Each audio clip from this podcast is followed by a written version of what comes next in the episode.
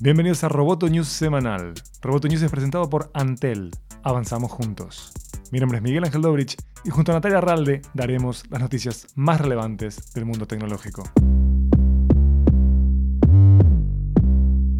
Más de 3.500 empleados de Amazon firmaron una carta de demanda para que la compañía se reoriente hacia un menor impacto ambiental. La carta, dirigida al CEO Jeff Bezos y a la junta directiva, pide un plan para toda la compañía respaldado por seis principios. Incluyen una transición completa lejos de los combustibles fósiles y la priorización del impacto climático al tomar decisiones de negocios. Somos una empresa que entiende la importancia de pensar en grande, asumir la responsabilidad responsabilidad de los problemas difíciles y ganarse la confianza, dice la carta. Estos rasgos han convertido a Amazon en un innovador global, pero no se encuentran en el enfoque de la compañía para el cambio climático. La magnitud de este movimiento no tiene precedentes en Amazon del mismo modo que no es usual que los empleados de gigantes tecnológicos adjunten sus nombres en una crítica a la empresa.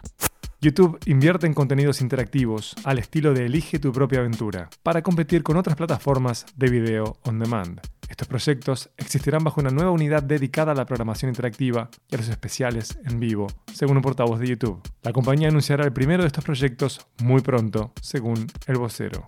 Facebook Argentina y la Cámara Nacional Electoral firmaron un convenio que busca promover la participación ciudadana de cara a las elecciones presidenciales de octubre. A través de este acuerdo, la red pondrá a disposición una serie de herramientas como un recordatorio el día de la votación y un botón que permitirá a los usuarios mayores de 16 años obtener informaciones detalladas sobre los comicios como cuáles son los documentos necesarios para votar e instrucciones para contactar a la autoridad electoral en caso de dudas. Según datos de Facebook, son 32 millones los argentinos que ingresan a la plataforma mensualmente.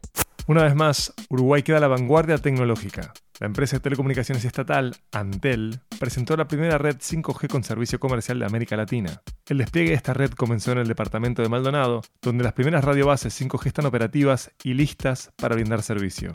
Las altas velocidades y la latencia ultra baja de 5G pudieron ser comprobadas en el evento de lanzamiento. La nueva tecnología 5G permite tener una capacidad de conexión de hasta un millón de dispositivos por kilómetro cuadrado y navegar a velocidades mayores a un gigabyte por segundo, con una respuesta de red inmediata.